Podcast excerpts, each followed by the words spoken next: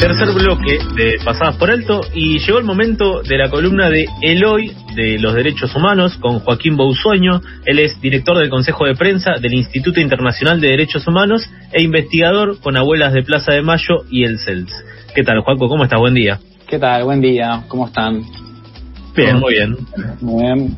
Eh, muy raro tenerlos a ustedes hoy, pero, o sea, bueno, dos varones aprovecho esta oportunidad justamente para traer un tema que yo creo que nos interpela mucho, o sea, no, no solamente como varones, eh, sino también como futuros padres.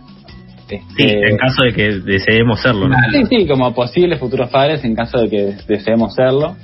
Eh, y además, nada, en el marco de un pasado domingo que, que, que se celebró el Día del Padre, eh, me parece que está buena la oportunidad para hablar un poco sobre eh, la licencia por paternidad y una paternidad responsable, digamos, apuntando a un poco eh, una reconstrucción de, de, las masculinidades en esta época que en la que nos, nos revisamos constantemente.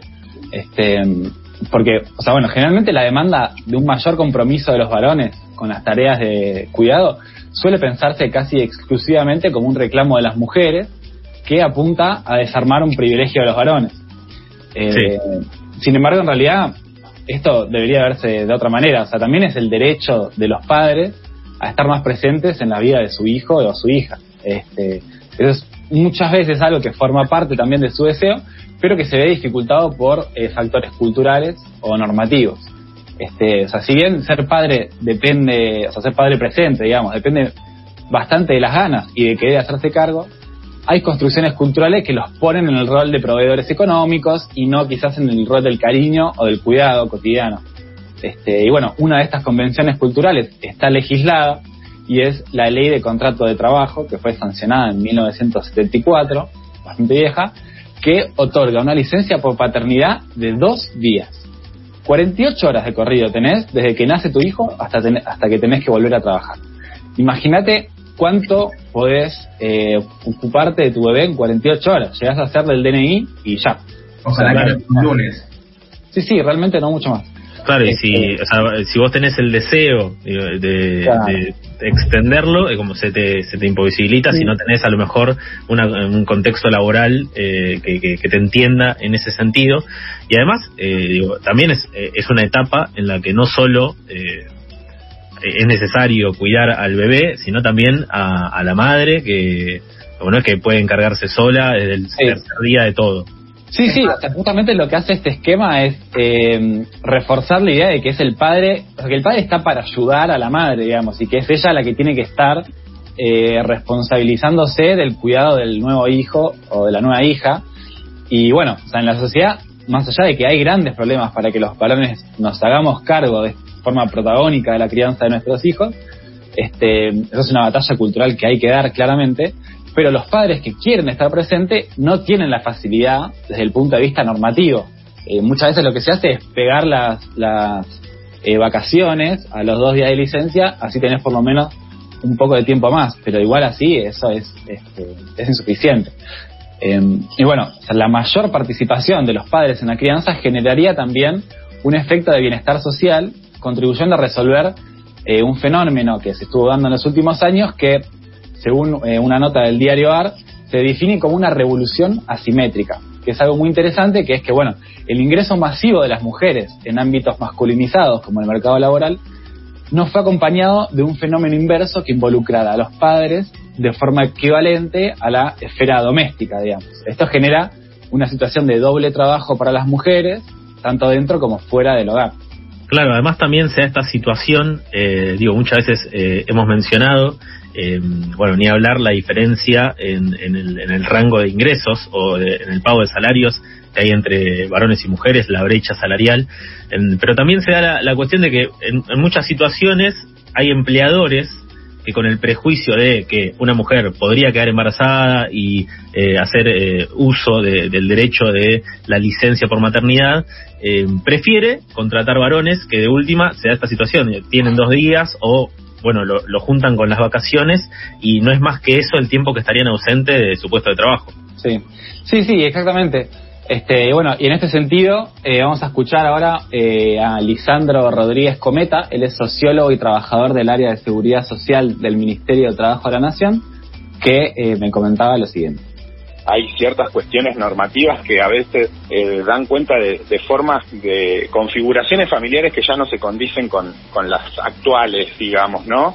Y entonces en ese camino, digamos, una, una mayor participación de las mujeres en el mercado de trabajo, pero a la vez una sobrecarga en los cuidados, lo que se puede ver claramente es que eso tiene un impacto en las formas del trabajo, en mayores niveles de precarización, en mayores entradas y salidas del mercado de trabajo y que después todo eso también va justamente impactando en lo que es el acceso a una jubilación.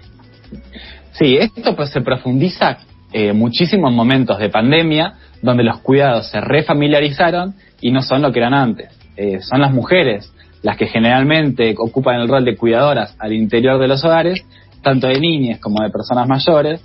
Hoy en día, que estamos todo el tiempo en casa, eso se profundiza mucho más. Este, y bueno, cuando nos preguntamos cuál es el rol de los varones en las luchas que dan los feminismos, eh, o sea, no te digo que esta es una solución, pero por lo menos yo diría que es una punta como para empezar a, resolver o amortiguar o a equiparar un poco esta situación.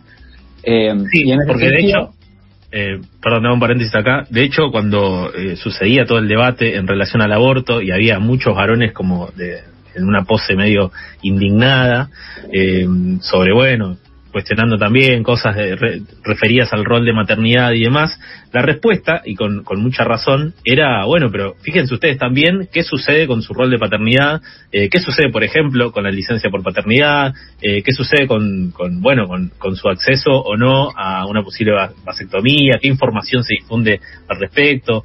Eh, me parece que, está bueno que esto, porque justamente eh, poniendo tal vez el foco hacia, hacia adentro, eh, tenemos muchas más posibilidades de eh, aportar una herramienta sólida para, para mejorar, ¿no?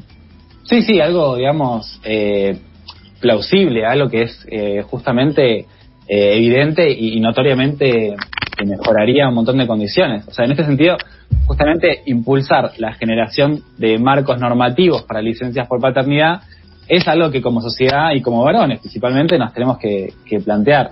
Es un reclamo claramente legítimo que tiene su correlato también en mayores niveles de corresponsabilidad en los cuidados eh, y que tiene también que ir de la mano de una, eh, un trabajo cultural, digamos, de concientización.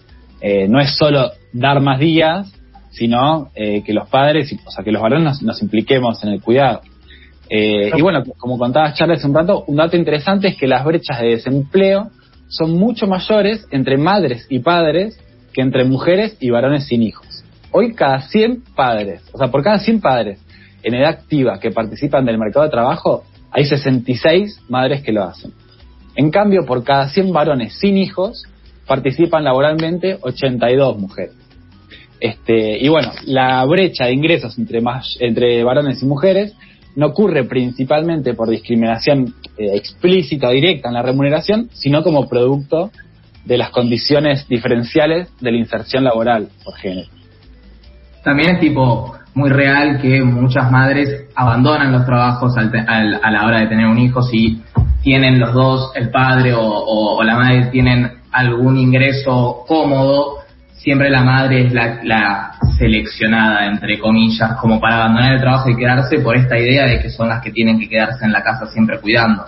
Entonces ahí se explica ese, esa gran diferencia. Sí, sí, justamente como responsabilizar eh, eh, solo a la mitad de la pareja, digamos, siendo que la otra mitad eh, es igualmente responsable.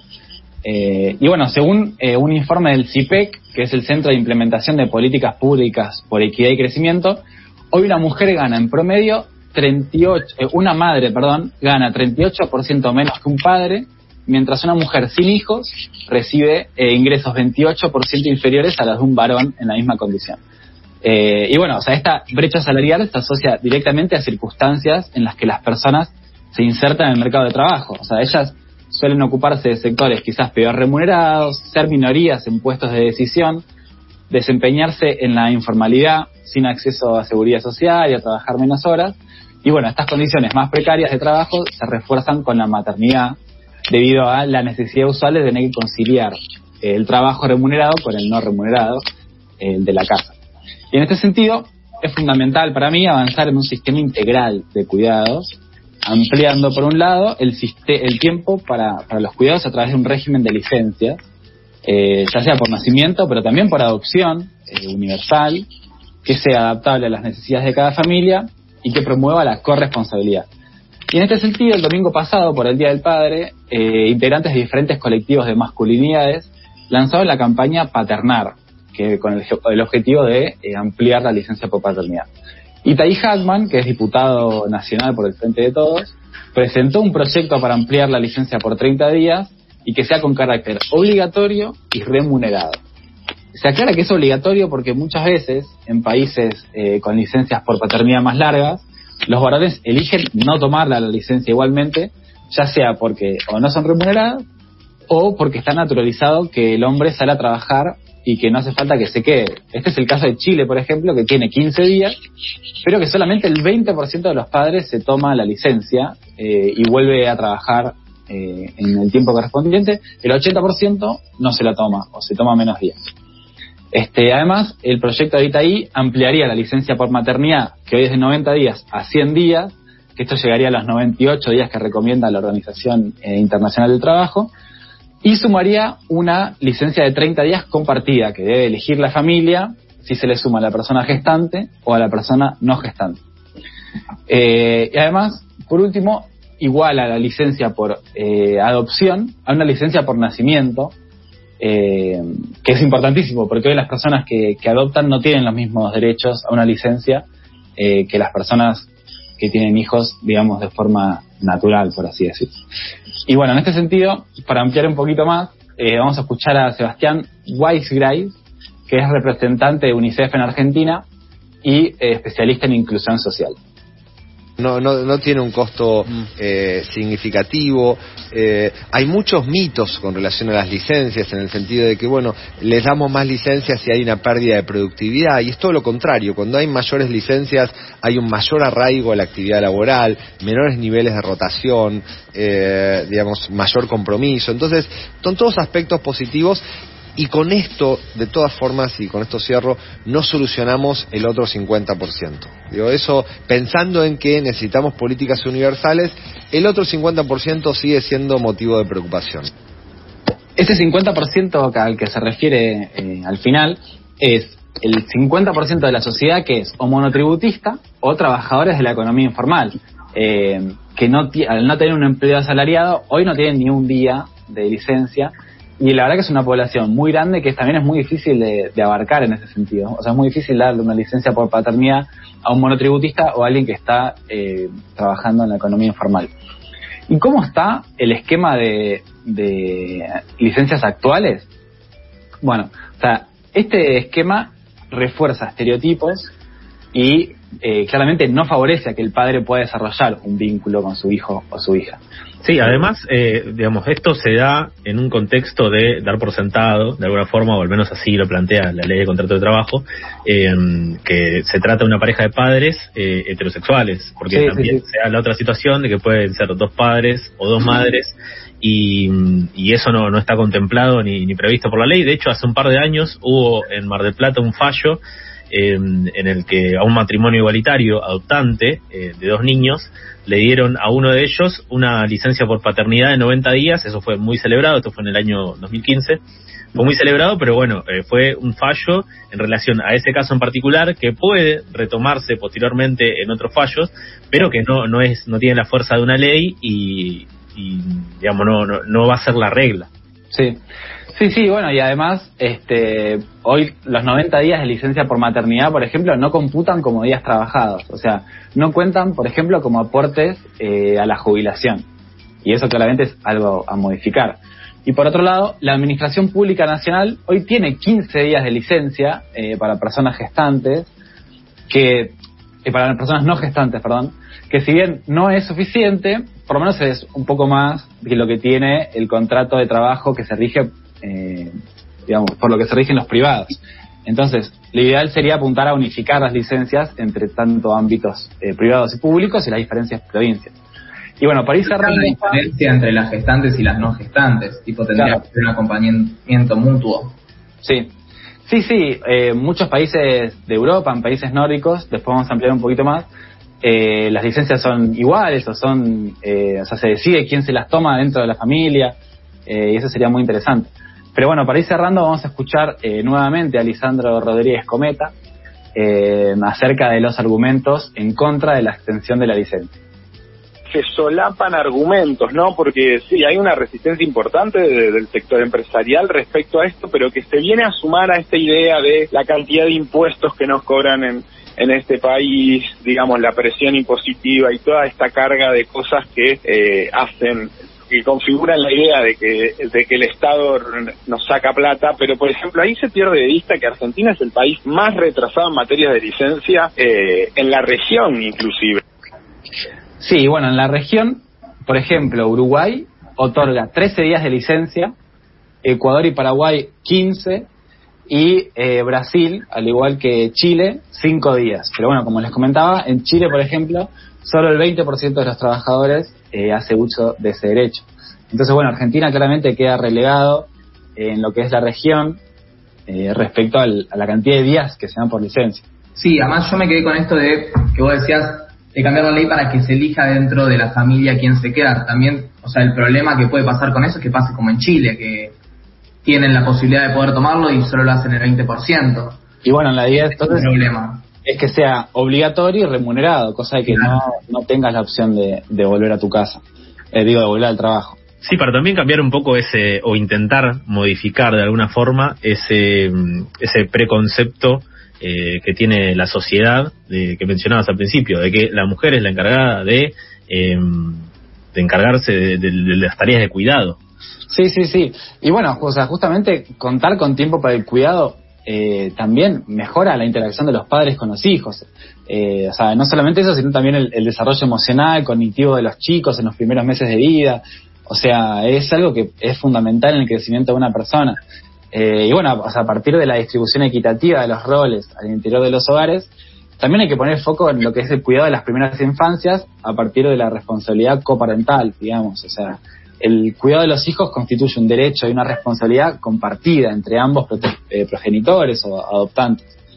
Este, así que bueno, para ir cerrando, para mí esta ley eh, de licencias por paternidad, que es muy importante, avanza eh, en el protagonismo del padre durante el crecimiento de la hija y hace una infancia de un mayor cuidado. O sea, muchas veces padres eh, no presentes generan infancias eh, traumáticas o, no placenteras. Años de terapia luego, ¿no? Sí, Hay que pagarlo, eso es un costo también. Sí. Y bueno, esto desarrolla, como decía, el, al bebé, digamos, su crianza, su apego con el padre, además, bueno, de, de lo que contábamos de las distribuciones de las tareas del hogar. Sí, y que también suma muchísimo a la calidad laboral que tiene uno. Digo, justamente lo decían en uno de los audios, de que a veces se piensa eh, eh, en este concepto de, bueno, va a bajar la productividad, pero también hay una cuestión humana más importante, que es que para empezar, digo, eh, un proyecto de familia o decidir tener un hijo y hacerse cargo del rol de paternidad o maternidad es muchísimo más importante que cualquier actividad laboral, al menos como yo lo veo. Y en paralelo a eso, eh, también me, digo, hay que entender que una persona que puede dedicarle tiempo a estar con su familia, a estar con su hija recién nacida, eh, seguramente esté mucho más, eh, digamos, contenta luego o realizada o se sienta mejor para volver al trabajo que si tiene que estar pensando en el trabajo y en que en su casa está el hijo recién nacido, como también pensando en esa cuestión de, de bueno, de, apego con, lo laboral. Sí, o sea, además no, es la misma cabeza la que está trabajando cuando tenés a, a un hijo en tu casa y no podés ir a acompañarlo que si pudiste descansar, pudiste ayudar, pudiste estar presente y después volver con la misma energía que con la que estabas antes. Porque si no estás con la cabeza en que tu hija está en tu casa, con la persona que lo tengas a, tapada de cosas para hacer, porque tener un nene chiquito en tu casa debe ser tres veces un trabajo. Sí y después vos volvés a la casa y tenés también ese otro trabajo que no estuviste presente durante un montón durante las ocho horas que estuviste laburando. Entonces es como hasta incluso contraproducente en esa mirada de producción capitalista de la empresa. Sí, sí. Este, sí, o sea, es poner la productividad por encima de, no la salud mental y lo que es el desarrollo de una persona eh, normal. Y bueno, entonces por último, ya para cerrar, quería recomendarles, si quieren escuchar o quieren interesarse, interiorizarse un poco más, hay un podcast eh, de cinco minutos más que se llama, o sea, sobre la licencia por paternidad. Eh, hay una nota del diario AR muy interesante eh, y bueno, una nota que escribió Clary Olmos, productora de nuestro programa. En Genial, le mandamos un beso grande. Un beso grande. Sobre las paternidades diversas, que es un tema que hoy no llego a, tocar por completo porque se extendería mucho, pero es un tema muy interesante, cómo la, o sea, la pensarnos las masculinidades lleva también a nuevas paternidades. Bien, Juaco, muchas gracias. La verdad que un tema muy interesante para tocar hoy y nos queda pendiente eso de las nuevas paternidades para de cara al futuro. Sí, sí, sí, ya volveremos con todo.